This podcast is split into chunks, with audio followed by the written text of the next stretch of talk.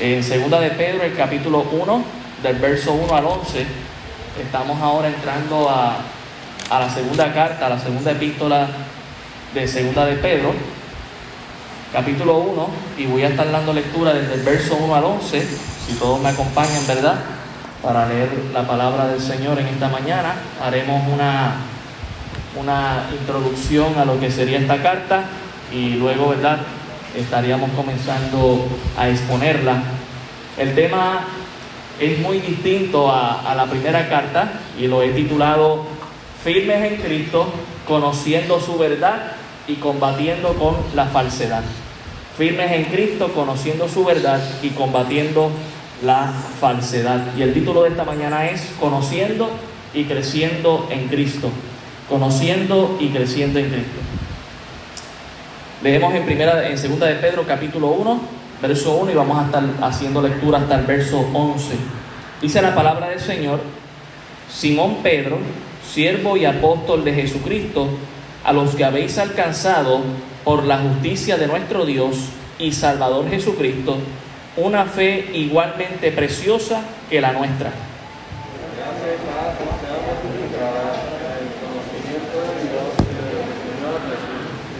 Como todas las cosas que pertenecen a la vida y a la piedad, nos han sido dadas por su divino poder mediante el conocimiento de aquel que nos llamó por su gloria y excelencia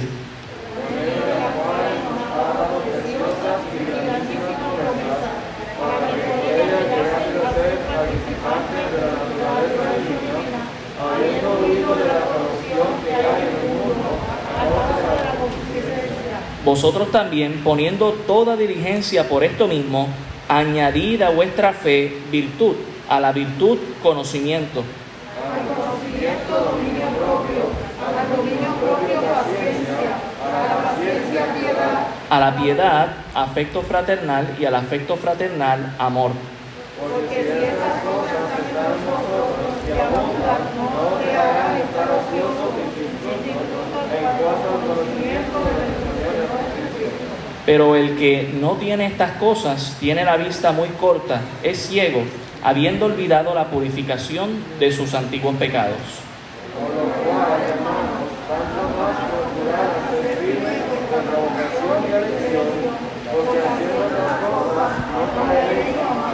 Porque de esta manera os será otorgada amplia y generosa entrada en el reino eterno de nuestro Señor y Salvador Jesucristo. Oremos.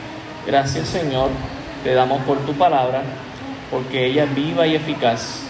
Gracias Señor por tu amor, por tu misericordia, porque tú nos das de tu paz, de tu amor, para exponer de tu palabra, rogando que la misma sea de bendición. Rogamos, eh, Señor, por la familia de Fiolo, sabemos que Él está en tu presencia y eso nos consuela, pero rogamos por su familia para que venga el conocimiento de Cristo. De igual manera, Señor, te pedimos por nuestro hermano Marianito, que está teniendo problemas de salud en su casa. Te rogamos, Señor, que pongas tu mano sobre él en esos cólicos, Señor, en su parte intestinal y tú, Señor, le, le, le des sanidad ahí, ¿verdad?, en su estómago. Gracias, Señor, te damos por todo, pidiendo que tú nos hables a través de tu palabra. En el nombre de Jesús. Amén.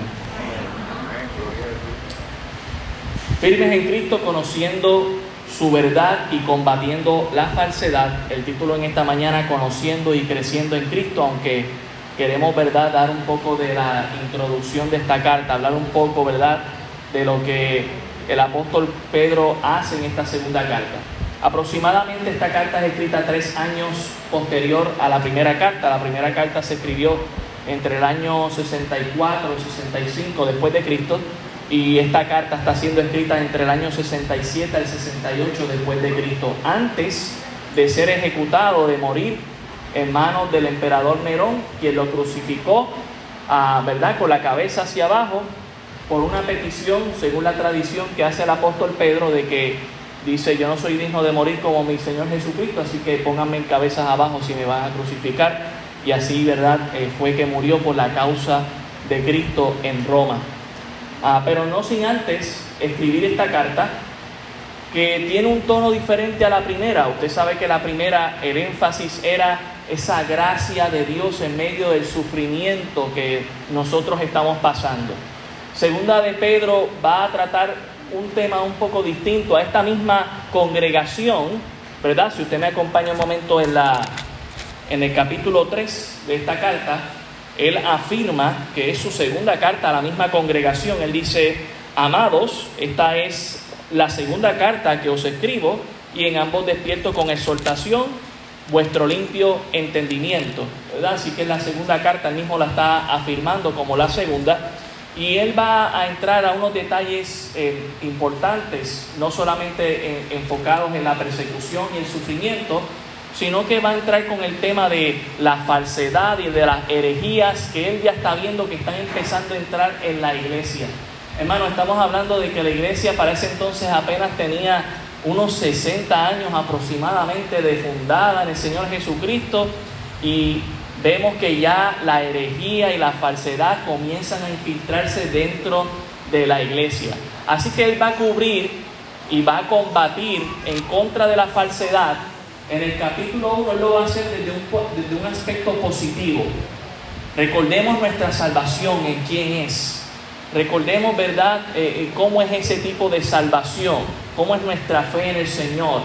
Y en el capítulo 2 lo va a tratar de manera negativa, señalando a los falsos maestros que han entrado en la iglesia. Mire, hermano, esta carta sigue siendo relevante para nosotros hoy en día, eh, ¿verdad? Y en el capítulo 3, Él va a amonestarnos a estar esperanzados de que Cristo viene pronto. Aunque la falsa de enseñanza se está colando en la iglesia, lamentablemente, nuestra esperanza debe estar en Cristo, esperando su pronta venida. Así que Él cubre esos tres aspectos, ¿verdad? En cada uno de esos capítulos. En el capítulo 1 hace énfasis en la salvación, en el capítulo 2 hace énfasis en los falsos maestros y en el capítulo 3 hace énfasis en la venida de nuestro Señor Jesucristo, que es inminente. Ah, pero mientras tanto, ¿verdad? Esta segunda carta del apóstol Pablo, siendo él dirigido por el Espíritu Santo, ¿verdad? Afirmamos que la escribió aproximadamente tres años más tarde de la primera, año 67-68 después de Cristo. Y en el tema, ¿verdad? Él va a mencionar a la firmeza que debemos tener en la palabra de Dios, porque esto es lo que hace el apóstol Pedro en el primer capítulo, cuando nos habla del conocimiento en Cristo. Hablamos de firmeza en Cristo porque Él es quien tiene toda la verdad y hablamos de combatir en la falsedad porque toda la epístola se centra en ese tema de combatir las herejías que se estaban levantando y de falsas doctrinas de demonios.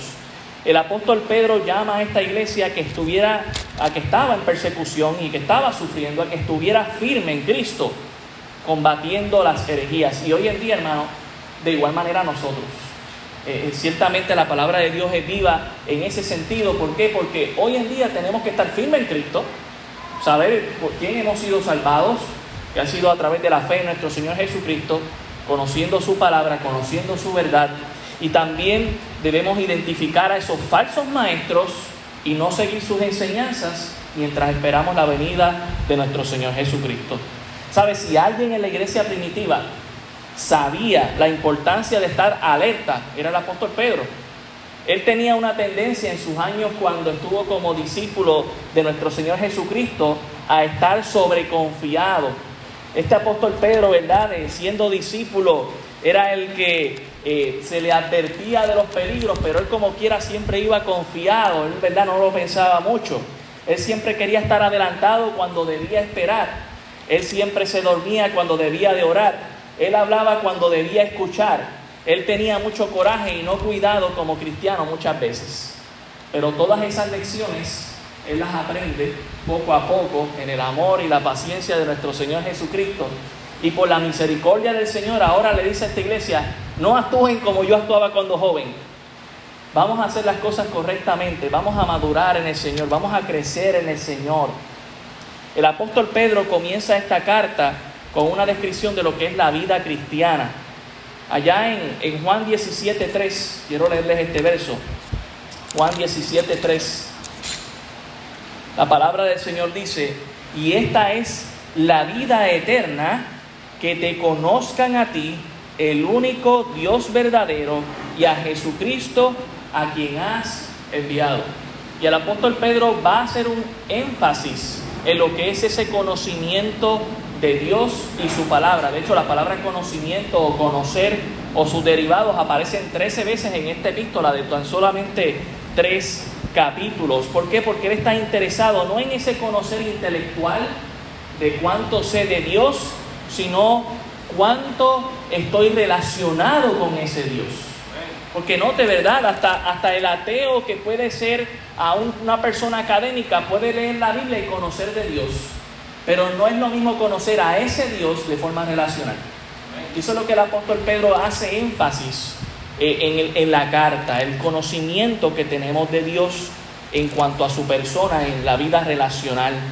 Y el apóstol Pedro comienza esta carta con una descripción de lo que es la vida cristiana antes de describir a los adversarios que combaten contra, eh, ¿verdad? Traen estas falsas doctrinas. El apóstol Pedro hace tres afirmaciones importantes acerca de la vida cristiana en el texto. Pero antes de eso quiero cubrir algunas cosas que, que, él cubre, ¿verdad? A manera de resumen, de manera positiva, de manera negativa y de manera esperanzadora en el Señor. En el verso 1, él habla acerca de esta fe que es igualmente preciosa que la nuestra. En otras palabras, si nosotros nos comparamos con el apóstol Pedro, el apóstol Pedro tuvo el privilegio de andar con nuestro Señor Jesucristo, de ver los milagros, de ver el poder de Dios, de ver la transfiguración de la cual en la carta él va a decir, yo fui testigo de eso, pero él dice, a una generación que no llegó necesariamente a ver a Cristo, a una generación que se convirtió después de que Cristo ascendió a los cielos, él le dice, tu fe es igualmente preciosa que la mía. No hay un privilegio aquí de que porque yo estuve con Jesucristo, yo soy superior a ti, tú haces lo que yo te digo porque yo estuve con Jesús. No, no, Él dice, tu fe es igual de preciosa que la mía. Y nos lo dice a nosotros también hoy, hermano, 20 siglos después, la fe de, Pedro es igual de preciosa que la nuestra, porque hemos creído en el Señor Jesucristo. Y, y, enfatizamos eso de manera positiva porque hay estas personas y estos falsos maestros que te van a decir, tu fe no es suficiente. Tú no tienes la fe que yo tengo. Mire, eso es verdad, individual cada uno de nosotros, pero si nuestra fe está en Cristo es lo que necesitamos, no necesitamos más. Tenemos que cuidarnos de esas enseñanzas. También en el versículo en el versículo 5, en el versículo 5 dice vosotros también eh, poniendo toda diligencia por esto mismo añadida vuestra fe. Eh, eh, de manera positiva, el apóstol Pedro va a combatir un error. A nuestra salvación no, hay que añadirle absolutamente nada. A nuestra salvación no hay que añadirle nada. ¿Por qué? Porque Cristo dijo consumado es el cruz del Calvario. En todo caso, lo que hay que añadirle en nuestra vida es a la fe, al crecimiento de nuestra vida relacional con Cristo. A eso sí es necesario añadirle, y Pedro va a decir, estas son las cosas que hay que ir añadiendo en nuestra vida. Pero a la salvación no necesitamos una segunda unción, no, no necesitamos una segunda transformación, no, si ya hemos sido lavados por la sangre de Cristo, ya tenemos la transformación que necesitamos. Eh, el apóstol Pedro va a cubrir esas cosas de manera positiva. ¿no? Ten cuidado con esto. Cuídate de esas enseñanzas que todavía lamentablemente siguen en nuestras congregaciones buscando colarse por alguna manera. En el versículo 8 eh, dice, pero si estas cosas están en vosotros y abundan, no dejarán estar ociosos ni sin fruto en cuanto al conocimiento de nuestro Señor Jesucristo. Mire, debemos preocuparnos más por conocer de Jesucristo que de cualquier otra cosa. Y la pregunta es, ¿cuánto conocemos a ese Salvador nuestro? Porque quizás si te hablo de los deportes, los conoces muy bien. Quizás si te hablo de animales o de tu mascota, la conoces muy bien. Pero ¿cuánto conoces al Señor? ¿Cómo está esa vida relacional con Cristo, con, la palabra, con la oración? ¿Cómo estás con Él? Porque eso es lo que va a contar en nuestra salvación. O sea, cuando vayamos al cielo, Dios nos va a decir, bueno, ¿y cómo te fue con la mascota? ¿La conociste muy bien? ¿O va a hablar de ti? ¿Cómo me conociste a mí? ¿Cómo estábamos? ¿Verdad? Hermano, tenemos que tener cuidado de eso. El apóstol Pedro cubre ese tema. ¿Verdad? Resumiendo algunas cosas en el versículo 19, él también de manera positiva nos dice aquí, tenemos también la palabra profética más segura, a la cual hacéis bien estar atentos como una antorcha que alumbra el lugar oscuro hasta que el día esclarezca y el, lucero, el lucero de la mañana eh, salga en vuestros corazones. De manera positiva, el apóstol Pedro dice, nosotros ya tenemos la palabra profética más segura. Tenga cuidado con estas profecías que se levantan hoy en día, que no son ni palabra de Dios. Tenga cuidado con estos profetas que dicen Dios me dijo. Mire, si Dios, si Dios no lo dijo en su palabra, Dios no lo ha dicho. Dios no lo ha dicho, punto y se acabó. No, pero es que tú no entiendes, pastor. No, no, no. Es lo que dice Dios, no es lo que digo yo. Tenemos que tener mucho cuidado. Ya la palabra que necesitamos está aquí en la palabra de Dios. Toda la escritura es inspirada por Dios y útil para enseñar, para redarguir, para corregir, para instruir en justicia, a fin de, que el hombre sea enteramente preparado para toda buena obra. Según Timoteo 3, 16, 17. Es lo que necesitamos, lo tenemos en la palabra del Señor y dice, es la más segura. ¿Quiere estar, quiere estar seguro de qué creer? Quédese con la palabra del Señor. Quédese con las profecías del Señor. Son suficientes, son plenas. Pero algunos te van a decir, no, lo que está en la palabra no es suficiente. Necesitas escuchar esta nueva revelación, necesitas escuchar esta nueva profecía. Ten cuidado con eso, hermano. Ya el apóstol Pedro estaba diciendo en el primer siglo, tengan cuidado. Tenemos que estar seguros en la palabra de Dios, la palabra profética más segura. Y dice cómo tenemos que hacerlo, como una antorcha, ahí que está iluminando un lugar que está aquí oscuro. Somos luz en este mundo de tinieblas, en este mundo lleno de mentiras y tenemos que estar seguros de lo que nosotros creemos. Amén. Miren el versículo 21, porque nunca la profecía fue traída por voluntad humana, sino que los santos hombres de Dios hablaron siendo inspirados por el Espíritu Santo. Está claro en la palabra del Señor y la palabra del Señor misma se interpreta a sí misma de que todos los escritores, aproximadamente los 40 que están en la Biblia, no fueron inspirados eh, por su propio conocimiento o por, porque estaban, ¿verdad?, mirando algún, algún, alguna, algún árbol o alguna creación de Dios y empezaron y se inspiraron. No, no, fueron inspirados, dice ahí, por el Espíritu Santo. Ten cuidado con esta nueva generación que se está levantando a decir que la palabra de Dios ha sido manipulada, que la palabra de Dios no es perfecta, que la palabra de Dios no contiene palabra de Dios. No, la palabra de Dios es la palabra de Dios. Tengo que cuidarme de esas falsas doctrinas. Y el apóstol Pedro está cubriendo aquí de manera positiva. Estoy haciendo un resumen. Más adelante vamos a ir una por una, ¿verdad? Pero estamos haciendo un resumen de, de, lo que cubre aquí el apóstol Pedro. En el capítulo 12 él hace unas denuncias de estos falsos maestros, de estos falsos pastores, profetas que se están levantando para traer sus enseñanzas. En el versículo 1 del capítulo 2 él dice, que ellos van a introducir encubiertamente. Note que no lo van a hacer al descubierto. Bueno, hay algunos que descaradamente lo hacen, ¿verdad? Y uno los puede identificar fácil. Pero hay otros que dice aquí que lo van a introducir encubiertamente. Dice, herejías destructoras. Y una herejía, ¿verdad? Es una enseñanza antidoctrinal de la palabra de Dios. Y dice, y aún negarán al Señor que los rescató atrayendo sobre sí mismo destrucción repentina. Gente que al principio se van a vestir de, de corderito y luego se van a quitar el vestido y son unos lobos. Tenemos que cuidarnos de esas personas. En el versículo 3, bueno, en el versículo 2 dice que seguirán sus disoluciones, ¿verdad?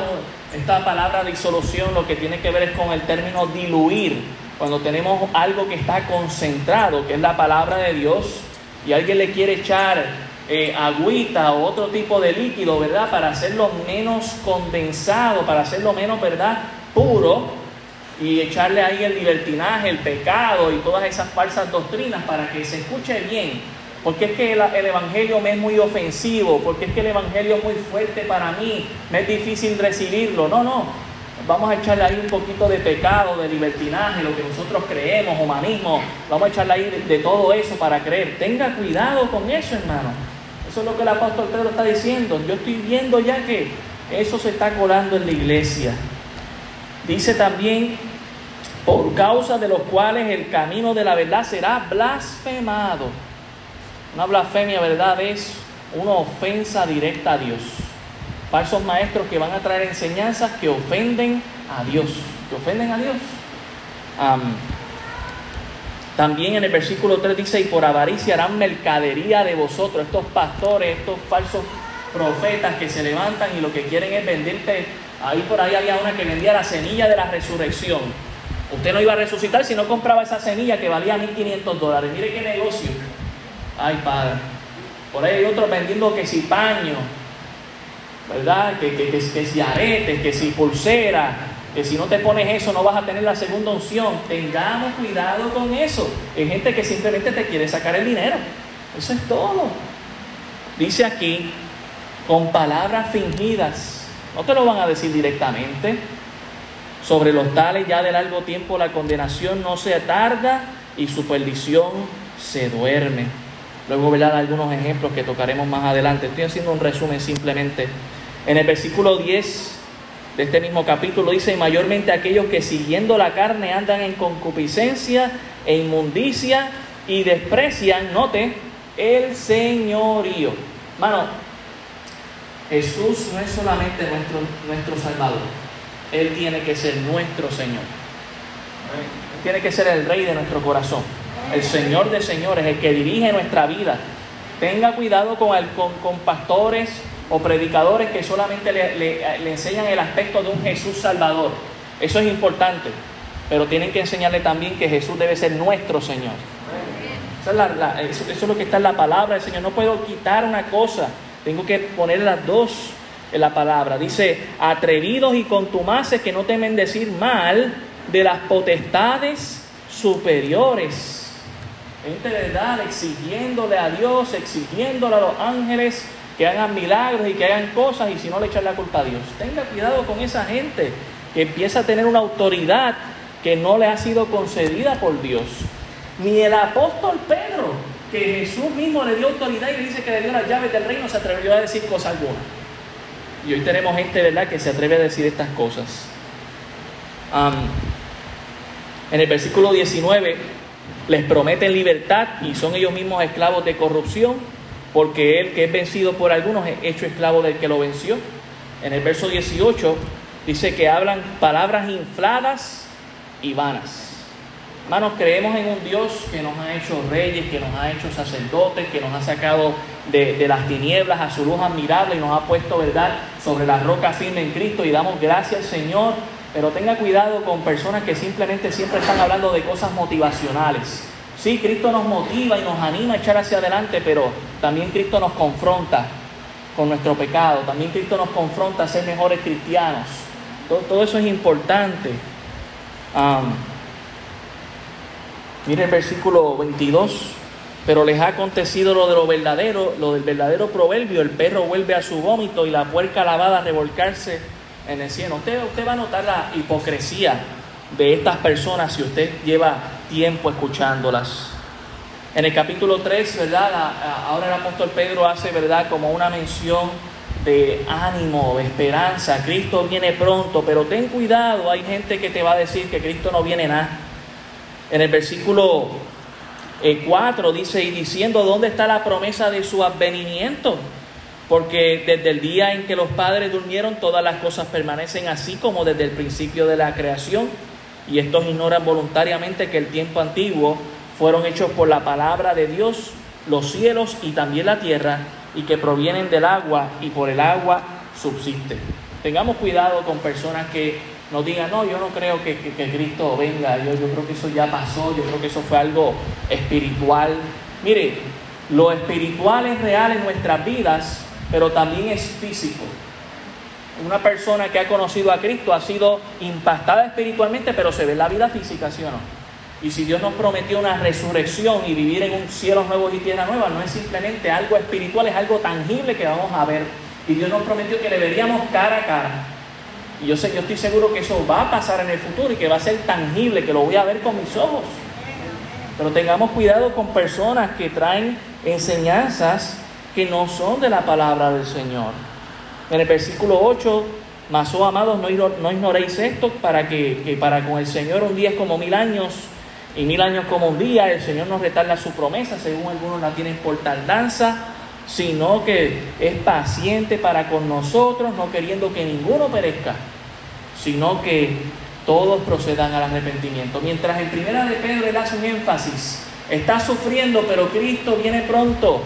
Ahora él dice, estamos sufriendo, Cristo viene pronto, pero la razón por la que todavía no ha llegado, además de que quizás la iglesia ha dejado de orar de que venga su reino, también es porque Cristo está siendo paciente, está esperando que los que faltan por convertirse se convierten.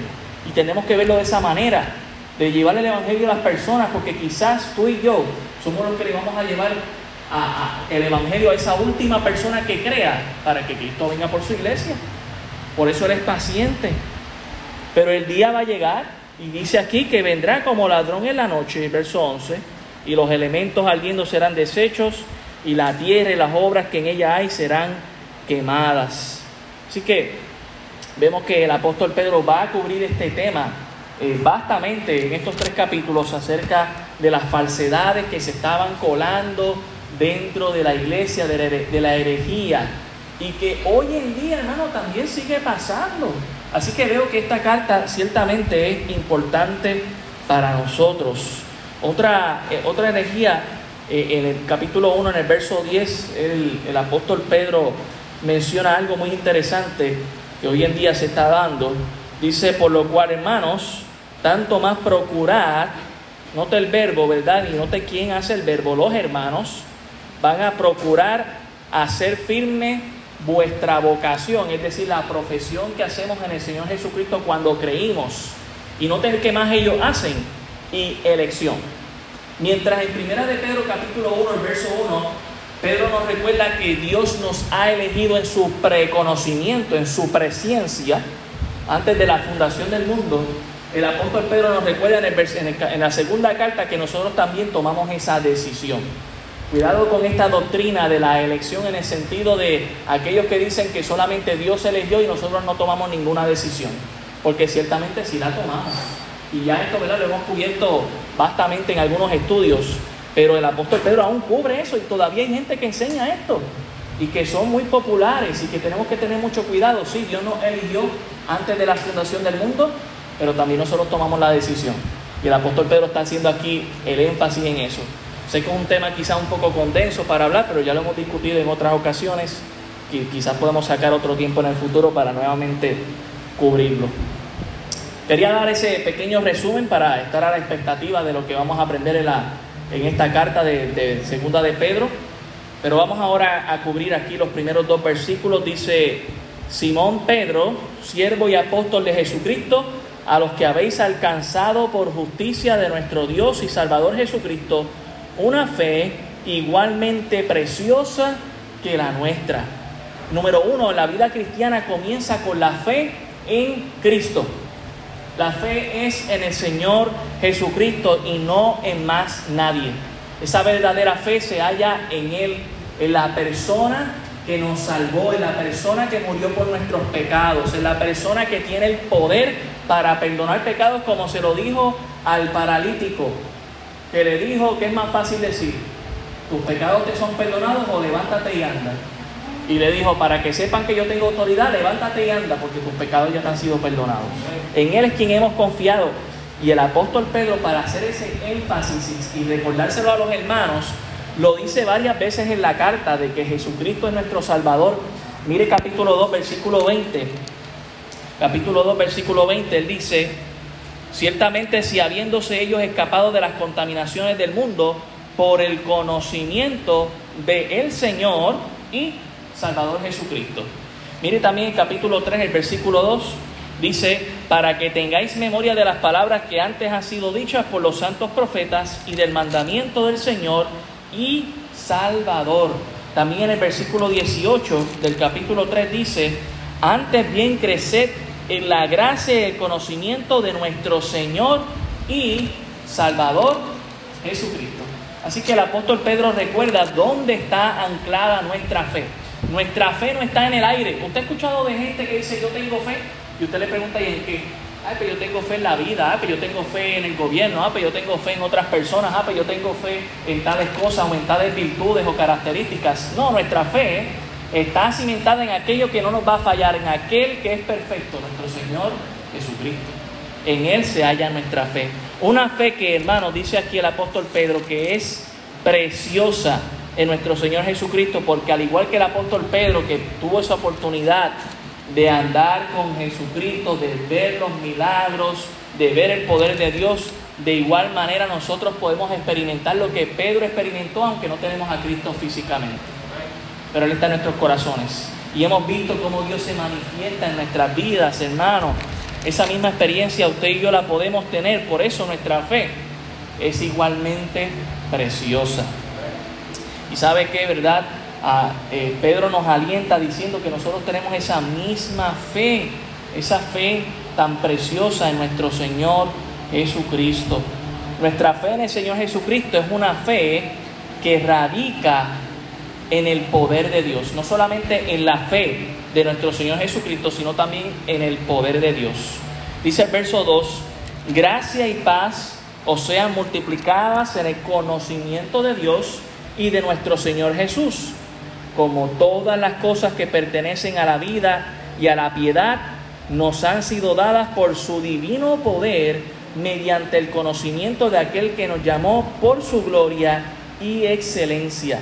Mano, la vida cristiana comienza con la fe en el Señor Jesucristo, pero también vemos el poder de Dios en nuestras vidas. Cuando experimentamos ese poder, esa, esa vida produce esa vida de piedad, de amor, y vemos cómo Dios manifiesta ese poder en nuestras vidas. Los impíos y los pecadores que están muertos en sus delitos y pecados, como dice Efesios el capítulo 1, no van a experimentar ese poder porque están muertos en sus delitos y pecados y no entienden lo que usted y yo hemos vivido cuando hemos conocido a Cristo y hemos experimentado el poder de Dios. Solo Cristo puede levantar a un muerto de la tumba. Solo Cristo puede tener el poder de la resurrección. Note lo que dice Juan 5.24, el Evangelio según San Juan, el capítulo 5, el versículo 24, dice, de cierto, de cierto digo, el que oye mi palabra y crea al que me envió, tiene vida eterna y no vendrá condenación, mas ha pasado de muerte a vida. ¿Y de qué muerte está hablando el Señor Jesucristo aquí? De, de esa muerte espiritual. Estábamos separados de Dios, estábamos condenados, directos para ir al infierno y Cristo viene y nos rescata, toma nuestro pecado en su lugar y ahora somos declarados justos, como dice Romanos capítulo 5, frente a la presencia de Dios. Así que ese poder de Dios lo experimentamos en nuestra vida. Cuando te nace la familia de, cuando usted nace en la familia de Dios por la fe en Jesucristo, usted no se, no, ¿verdad? Eh, se une a esta vida que es una vida completa, no es una vida incompleta. Dios le da a usted todo lo que usted va a necesitar en su vida. ¿Ok? Y eso lo podemos ver en Colosenses el capítulo 2, el versículo 10. Colosenses el capítulo 2, el versículo 10. Cuando usted conoce al Señor, usted va a tener todo lo que usted necesita en su vida. Dice, y vosotros estáis dice completos, no incompletos, dice completos en Él, que es la cabeza de todo principado y potestad. Y por si acaso, ¿verdad? ¿De quién está hablando? Versículo 6 dice, por tanto, de la misma manera que habéis recibido al Señor Jesucristo, andad en Él. Está hablando de Jesús. En Jesús usted y yo estamos completos. Ahora recuerda algo, los falsos maestros los falsos pastores y predicadores que el diablo usa, que tienen una Biblia en la mano, te van a decir, a ti te hace falta algo más. Y quizás eso que nos falta no es añadirle a la salvación, es añadirle a nuestra fe, nuestra vida de crecimiento espiritual. Pero ellos te van a decir, es que hay que añadirle a la salvación. Ellos te van a decir, es que hay que hacer obras. Ellos te van a decir, es que te falta esa segunda unción. Si no la tienes, no eres salvo. Tengamos cuidado con esa terminología.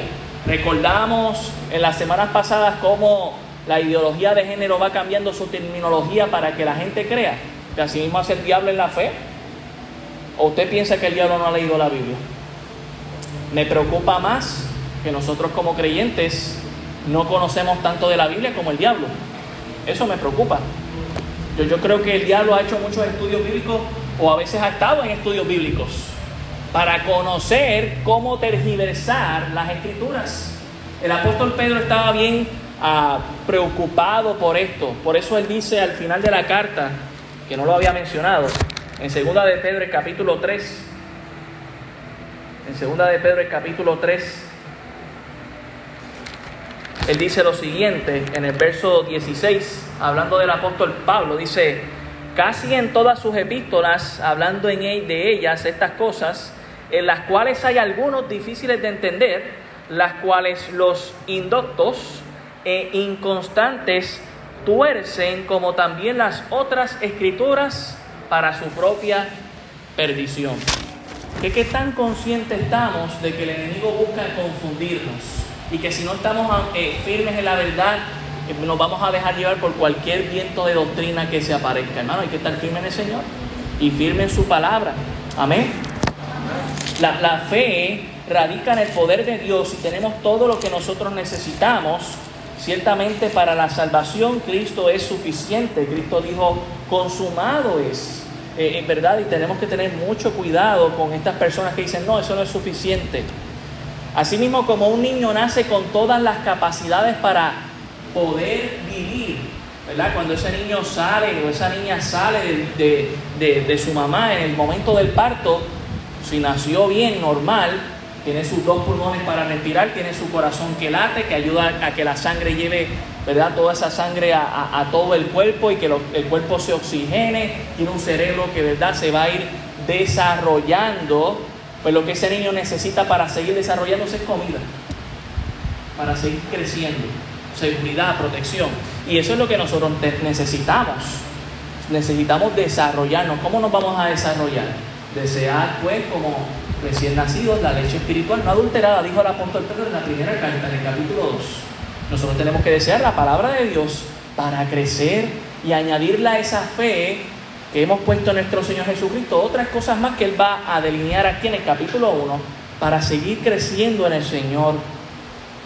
La fe que es en Cristo es una fe poderosa, pero también es una fe que no solamente radica en el poder de Dios, también radica en las promesas de Dios. Mire lo que dice aquí el versículo 4, eh, dice en, el, en 2 de Pedro 1.4, por medio de las cuales nos ha dado preciosas y grandísimas promesas para que por ella llegaseis a ser participantes de la naturaleza divina, habiendo huido de la corrupción que hay en el mundo a causa de las concupiscencias. Hay algo muy interesante, ¿verdad?, que el apóstol Pedro hace en la carta, y es empezar a, a notar lo precioso que es el Señor, lo preciosa que son las cosas de Dios. De hecho, él llama algunas cosas preciosas en las dos cartas. Aquí en el capítulo 1, en el verso 1, habla de una fe preciosa. Aquí en el versículo 4 habla de unas promesas preciosas. Allá en Primera de Pedro 1, 7, Primera de Pedro capítulo 1, el versículo 7, él dice, para que sometida a prueba vuestra fe, mucho más preciosa que el oro. Note eso, ¿verdad? Mucho más preciosa que el oro.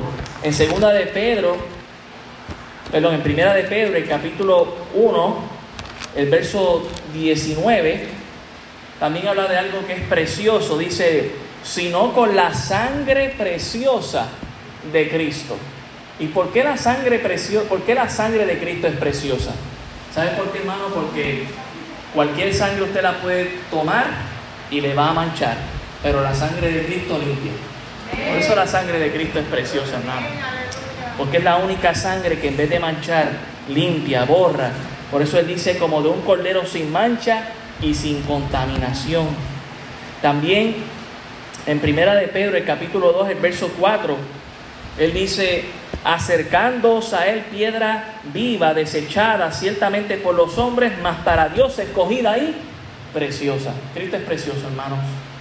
En el versículo 6 dice, por lo cual también contiene la escritura, he aquí pongo en Sion la principal piedra del ángulo, escogida y preciosa. Cristo es precioso, Cristo es esa piedra especial, Cristo tiene esa sangre especial, Cristo es quien nos produce en nosotros esa fe especial. Eh, también en el capítulo 12, eh, versículo 7 dice, para vosotros, pues los que creéis, Él es precioso. No, sé si nota, ¿verdad? Eh, un, un Pedro tan rudo como lo fue cuando fue discípulo de Jesús y ahora como apóstol tan apacible, como el Señor transformó su vida y empieza a ver las cosas, ¿verdad? Distinto. Y pregunto yo, hermano, hermana, ¿qué es lo que es precioso para tu vida? Yo espero que sea Cristo. Yo espero que sea su sangre. Yo espero que sea esa fe que tenemos en el Señor. Porque ciertamente, ¿verdad? a todas estas cosas de Él son preciosas. Y el apóstol Pedro en segunda de Pedro, en el capítulo 1, el verso 4, nos dice, no solamente tenemos su sangre preciosa, no solamente Cristo es precioso, no solamente, ¿verdad? Él es precioso, pero sus promesas son preciosas. Y dice, son grandísimas. ¿Y, qué tal si recordamos en esta mañana algunas de esas promesas? Porque creo que es bueno de vez en cuando recordarlas. No las vamos a recordar todas, no nos daría tiempo, pero vamos a recordar algunas promesas. En Romanos capítulo 8, el verso 38, para que veamos cuán grandes son las promesas de Dios. Romanos 8, 38. Dice, por lo cual estoy seguro de que ni la muerte, ni la vida, ni ángeles, ni principados, ni potestades, ni lo presente, ni lo porvenir, ni lo alto, ni lo profundo, ni ninguna otra cosa creada nos podrá separar del amor de Dios que es en Cristo Jesús, Señor nuestro. Eso es una promesa poderosa. Eso es una promesa preciosa, grandísima que Dios nos ha hecho. ¿Y sabe por qué es importante recordar las promesas del Señor? Porque cuando estoy anclado las promesas del Señor, que están en su palabra, cuando viene un falso profeta, un falso pastor a prometerme algo que no está en la Biblia, digo, no, eso yo no lo necesito. Yo lo que, es que necesito es la promesa de Dios. Ten cuidado con promesas que no son bíblicas. Más bien lo que nosotros tenemos que recordar es las promesas del Señor. Esta promesa, mire, ya con eso ahí tenemos más que suficiente, pero quiero recordarles algunas más. Santiago 4.8.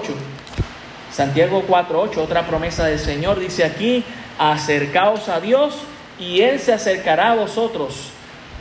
Esa promesa, si nos acercamos a Él, Él no se va a quedar ahí inmutable, sin, moverse, no, no, Él se va a mover, porque nos está, viendo a nosotros que nos estamos acercando a Él. En Jeremías 33:3 dice, clama a mí y yo te responderé y te enseñaré cosas grandes y ocultas que tú no conoces. Cuando clamamos al Señor, Él va a responder. No siempre va a responder como deseamos. A veces va a decir sí, a veces va a decir no y a veces va a decir espera. Pero Él va a responder. En Juan 15, 17, perdón, en Juan 15, 7. Juan capítulo 15, el verso 7. Note lo que dice aquí. Juan 15, 7 dice, si permanecéis en mí y mis palabras permanecen en vosotros, no, te la, la condición, por favor, no te la condición antes de la promesa si permanecéis en mí y mis palabras en vosotros, pedid todo lo que queráis y os será hecho. Promesa del Señor. Pero hay una condición ahí que tenemos que estar pendiente a ella. Filipenses 4:19, otra promesa. Filipenses capítulo 4, el verso 19, dice la palabra del Señor, mi Dios pues suplirá todo lo que os falta conforme a sus riquezas en gloria en Cristo Jesús. Esas promesas las tenemos ahí, hermano. No nos falta nada si estamos en Cristo. El mundo te va a decir, te falta esto, te falta lo otro. No, no nos falta nada si tenemos al Señor. Salmo 46, 1. Estoy mencionando algunas promesas, no las puedo decir todas hoy. Salmo 46, 1 dice, Dios es nuestro amparo y fortaleza, nuestro pronto auxilio en las tribulaciones, nuestro pronto auxilio. Pregunto yo, cuando estamos en ese momento de auxilio, ¿a quién, ¿de quién buscamos el auxilio? A veces dejamos a Dios como si fuera lo último en la lista para pedirle, debe ser lo primero. Y debemos, acostumbrarnos a eso. También en Salmo 34, 18. Salmo 34, 18 nos dice, cercano está Jehová, note a quiénes, a los quebrantados de corazón y salva a los contritos de espíritu. El Señor se acerca a las personas que vienen humilladas ante Él para reconocer el poderío del Señor. Isaías 43, 2. Isaías 43, versículo 2. Note lo que dice aquí. Cuando pases por las aguas, esta la cantamos. cuando pases por las aguas, yo estaré contigo, y si por los ríos no te anegarán, cuando pases por el fuego no te quemarás, ni la llama arderá en ti. ¿Por qué? Porque yo, Jehová, Dios tuyo, el Santo de Israel, soy tu Salvador. A Egipto he dado por tu rescate y a Etiopía y a Seba por ti. Señor, ¿verdad? Es nuestro Salvador, es el que nos cuida, es el que nos guarda. Juan 14, 18, no, ya lo, Juan 14, 18, no sé si lo había mencionado. Juan 14, 18. Sí, aquí está, este, este no lo había mencionado. Juan 14, 18 dice, no os dejaré huérfanos, vendré a vosotros. Y hay muchas promesas más que podemos, ¿verdad?, mencionar de la palabra del Señor. Ciertamente el punto es, si yo estoy anclado en esas preciosas promesas y grandísimas del Señor, cuando viene este falso profeta, este falso predicador, este falso apóstol a decirme, yo prometo o yo te digo que, no, yo sé lo que ya Dios me ha dicho, yo no voy a caer en esa mentira. Tenemos que estar firmes en la promesa del Señor, amén. Porque son preciosas, porque son las que necesitamos en nuestra vida. Por eso es que hay tanta gente que está desilusionada del cristianismo, porque han confiado en promesas de hombres. No tenemos que confiar en esas promesas, hermano, tenemos que confiar en las promesas del Señor. Amén. Cuando estoy anclado en las promesas del Señor, no voy a caer tan fácilmente.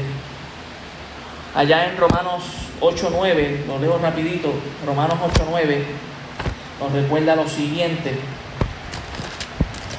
Romanos capítulo 8, versículo 9 dice, mas vosotros no vivís según la carne, sino según el Espíritu, si es que el Espíritu de Dios mora en vosotros, y si alguno no tiene el Espíritu de Cristo, no es de Él. Y nos damos cuenta de esta gente, ¿verdad? Cuando trae ciertas predicaciones, si ciertamente tienen el Espíritu de Dios o no, porque Dios conoce y pesa los espíritus. En Gálatas capítulo 2, 20 se nos recuerda cómo es alguien que tiene al Señor.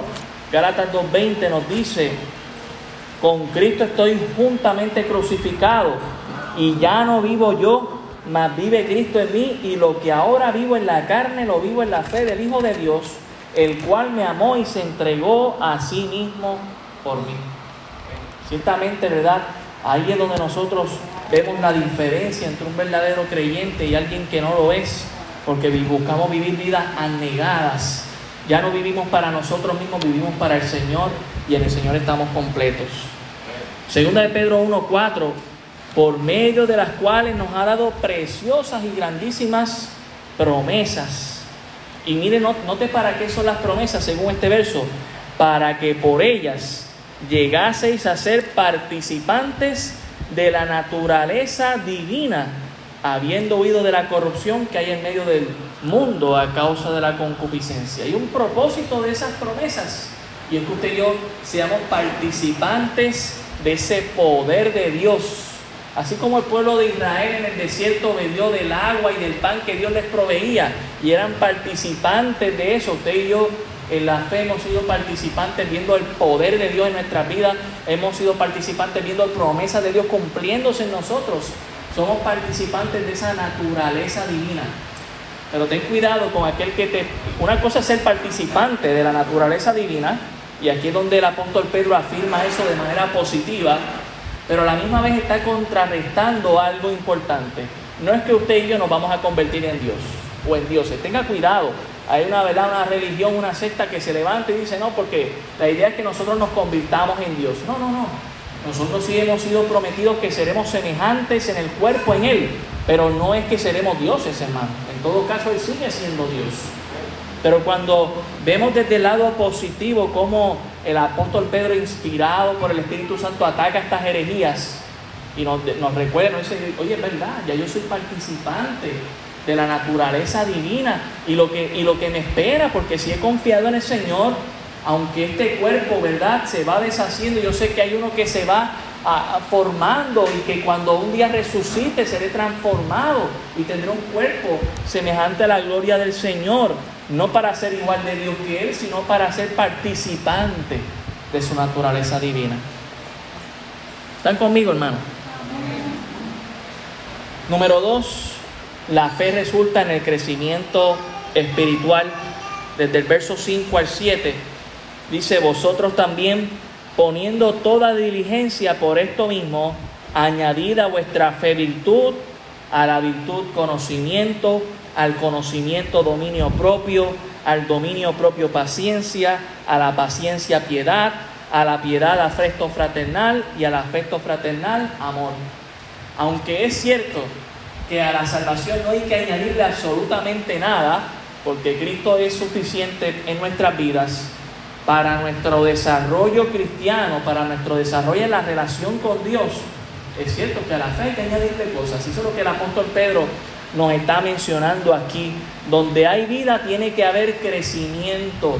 Esas células que usted tiene en su cuerpo van formándose, creciendo, se convierten, eran moléculas primero, de moléculas pasaron a células, de células pasaron a tejidos, de tejidos se convirtieron en tejidos especializados, unos se fueron para su sistema nervioso, otros para su sistema cardiovascular, otros para su sistema respiratorio, reproductor, y forman ese organismo que usted, por la gracia de Dios, que mire, es un diseño perfecto este cuerpo, ¿sabe? Eh, y, lo que lo afecta no es, lo que, no es que la creación de Dios sea imperfecta, es que el pecado que entró a nuestras vidas. Pues de la misma manera, en el creyente tiene que haber ese crecimiento espiritual. Y Dios ha provisto lo que necesitamos para ese crecimiento espiritual a través de la fe. Allá en Filipenses, el capítulo 2, el apóstol Pablo menciona algo muy parecido. Filipenses 2.12. Filipenses 2.12, él dice, por tanto, amados míos, como siempre habéis obedecido, no como en mi presencia solamente, sino mucho más ahora en mi ausencia, ocupaos, note lo que dice, en vuestra salvación con temor y temblor. En ningún momento está diciendo que la van a perder, ¿ok? Dice, porque Dios es el que en vosotros produce así el querer como el hacer por su buena voluntad. Tenemos que ocuparnos de esa salvación que siga creciendo no porque le vamos a añadir a la salvación, sino porque le vamos a añadir a la fe que nos llevó a la salvación en Cristo Jesús. Y eso es lo que el apóstol Pedro está cubriendo. Allá en segunda de Pedro, el capítulo 5, dice que le añadamos a esa fe. ¿Y qué le vamos a añadir? Pues mire, eh, le vamos a añadir en primer lugar la virtud. La virtud. Yo quiero mencionar algo. Alguien dijo que, a la, que nosotros tenemos que añadirle a la fe la virtud de David, esa valentía de David. Y que a la valentía o a la, virtud de David hay que añadirle el conocimiento de Salomón. Y que al conocimiento de Salomón hay que añadirle ese dominio propio de José.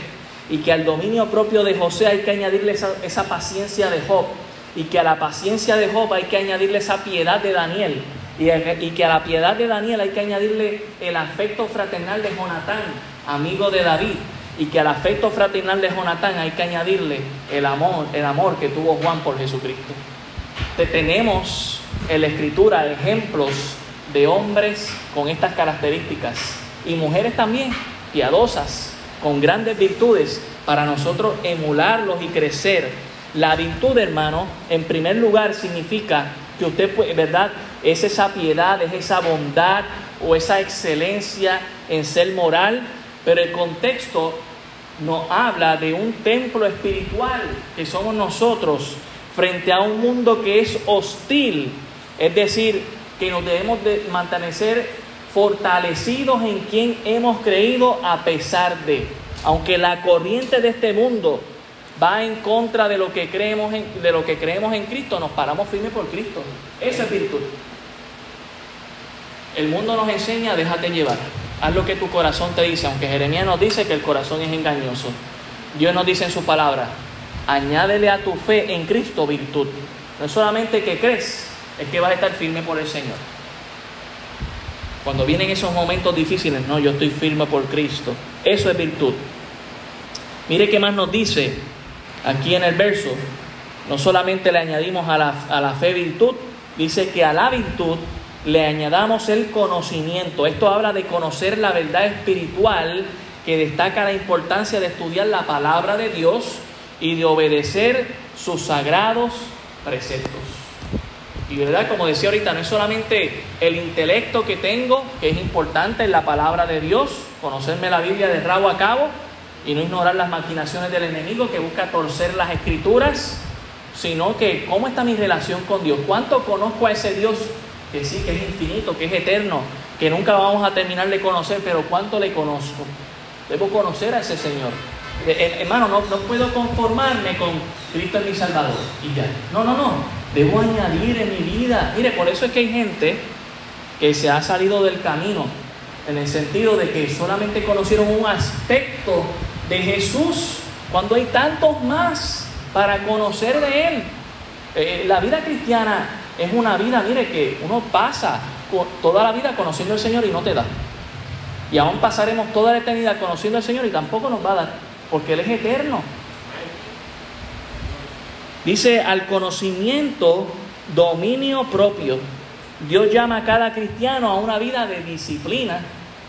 En otras palabras, dejar que el Espíritu Santo tenga control de nuestras vidas para que Él pueda estar, ¿verdad?, ayudándonos en, la parte de la oración, en la parte del estudio bíblico, en la parte de, ¿verdad?, de cortar apetitos carnales, en, la parte de vivir sacrificialmente, de servir a otros, de amar a otros. Ese dominio propio que solamente se puede lograr en el Señor. Eh, el apóstol Pablo nos da una buena comparación allá en 2 de Corintios capítulo 9 del dominio propio de cómo lo hace un atleta y cómo lo hacía el apóstol Pablo tomando el ejemplo de los atletas. Primera de Corintios 9, 26, él dice, bueno, leo desde el 25, todo aquel que lucha, de todo se abstiene, ellos a la verdad para recibir una, una corona corruptible, pero nosotros una incorruptible. Así que yo de esta manera corro, no como a la aventura, de esta manera peleo, no como quien golpea el aire, sino que golpeo mi cuerpo y lo pongo en servidumbre, no sea que habiendo sido heraldo para otros, yo mismo venga a ser eliminado. Y la palabra golpear aquí no es de azotarme y darme, él está hablando en el, en el sentido figurativo de alguien que se prepara para un deporte, que tiene que abstenerse de ciertas cosas, que tiene que poner ese cuerpo, ¿verdad? Eh, en, una buena, en una buena condición, ¿verdad? Cuando vemos a un boxeador que tiene que tener una dieta, dejar de hacer algunas cosas, hacer otras, ¿verdad? Ese es el sentido de golpear el cuerpo, de que, ay, es que yo deseo esto, ¿no? Pero tú sabes que tú quieres lograr una condición, tienes que abstenerte de eso. Ese es el sentido de golpear, ¿ok? No, no, no, lo, no lo malinterprete. eso es el dominio propio de nuestras vidas. ¿Cómo vamos con eso en nuestra vida, hermano, en cuanto al dominio propio se refiere? Yo creo que muchas veces caemos en pecado por la falta de esta virtud de nosotros, ese dominio propio que debe haber, que obviamente, hermanos, en nuestras propias fuerzas no podemos, tiene que ser en el Señor, tiene que ser en el Espíritu Santo. Mire qué más dice aquí. Dice, al dominio propio, paciencia. Al dominio propio, paciencia. ¿Y qué es la paciencia? Es el arte de soportar y persistir frente a todo lo que parece ir en contra de nosotros. Soportar la persecución ante la adversidad. No es suficiente comenzar con un resplandor de gloria y decir, no, yo aquí estoy y voy a aguantar. Hemos de perseverar en las dificultades. Así como lo hizo esta iglesia, así como lo hizo Job, que lo perdió todo, que su esposa ni le hablaba, que, que perdió a sus hijos, que sus amigos le, hablaban, le, le, le, ¿verdad? le blasfemaban de él y le calumniaban diciendo, no, tú estás recibiendo este juicio de Dios porque tú hiciste esto y esto y lo otro, cuando no era cierto. Él fue paciente hasta que ya en el capítulo 42 recibe la recompensa por haber sido paciente. Dios nos llama a ser pacientes. Vivimos en un mundo que no quiere ser paciente, que no quiere esperar. Y hay ciertas cosas por las que no debemos esperar ciertamente. Pero en Cristo debemos aprender a ser pacientes. Debo aprender a esperar en el Señor. Yo sé que somos la generación microondas, que somos la generación del 5LG, que le das a un botón, un clic y rápido se descarga lo que queremos ver y si no nos enfadamos. Yo puedo entender eso, pero en la vida espiritual no es lo mismo. En la vida espiritual es diferente. Tenemos que tener ese dominio propio, esa paciencia en el Señor. Mire qué más nos dice. A la paciencia hay que añadirle la piedad. Nuestras vidas deben reflejar a Dios con todo lo que esto significa en el camino de la santidad práctica, no solamente teológica, no solamente que sé lo que es, pero que lo practico. Debería haber una calidad espiritual, sobrenatural, de tal clase de conducta en mi vida que otros me lleven, otras personas se acerquen y me digan, oye, ¿por qué tú eres tan diferente a todos nosotros? Ah, mira, es por Cristo. Déjame presentarte el Evangelio. Que, que otros sepan que somos hijos del Padre Celestial. Vivimos en una generación que la gente que antes se supone que tuviera vergüenza por las cosas que hacen hoy en día ya no las tienen. Y nosotros que tenemos la verdad, ¿por qué nos avergonzamos? Nosotros que somos hijos de ese Padre Celestial, que hemos sido salvados por Jesucristo, ¿por qué nos avergonzamos de eso, hermano? Si estamos en la verdad, si tenemos lo que necesitamos, debo mostrar piedad. A la piedad dice afecto fraternal. En Juan 13:35, Juan 13:35, ya, ya voy culminando, hoy voy a quedarme solamente en la descripción de lo que son estas características. Juan 13:35. Así que no se duerma, no se duerma. Juan 13:35 dice, en esto conocerán todos que sois mis discípulos, si tuviereis amor los unos por los otros. Ese es el amor fraternal, es esta cualidad que nos identifica ante el mundo como discípulos de Cristo porque nosotros nos amamos unos a otros y nos velamos los unos por los otros. Eh, no hay envidia, no hay rencor, somos pacientes, nos soportamos, ¿verdad? Como también ah, es la característica del amor. Note que el amor, el, el, el afecto fraternal nos va a llevar a lo último que debemos añadir, que es el amor. Es el amor. ¿Y cómo es? Primera de Corintios 13 creo que da una tremenda descripción, aunque es en el ámbito del servicio. Primera de Corintios 13, 4 dice, el amor es sufrido, es benigno, no tiene envidia, no es jactancioso, no se envanece, no hace nada indebido, no busca lo suyo propio, no se irrita, no guarda rencor, no se goza de la injusticia, se goza de la verdad, todo lo sufre, todo lo cree, todo lo espera, todo lo soporta. Ese es el amor. El amor de Dios Note que no es el amor que, la sociedad nos quiere enseñar, ese amor es hasta perversión, lamentablemente hoy en día. El amor de Cristo es diferente. Y ahí tiene unas tremendas características, ¿verdad? Las cuales podríamos entrar más adelante. Así que eh, todo esto es el desarrollo de mi fe. He conocido a Cristo y voy desarrollando esa fe, añadiendo esas cosas para ir creciendo en Cristo. Para, pero ya estoy completo en Él, pero voy creciendo. Y eso es importante, ¿sabe por qué? Porque me mantiene ocupado como creyente. Hay cosas que tenemos que trabajar, ¿sí o no? Y mientras me mantiene ocupado, me mantiene alerta de herejías que se quieren colar en la iglesia para decir, no, es que te falta esto otro aquello otro. No, yo sé lo que Dios quiere que yo tengo que añadir a mi vida. Ahí está la palabra del Señor. Tengo que trabajar con eso. No tengo que estar añadiendo otras cosas que no son del Señor. Vamos a dejarlo ahí, oremos.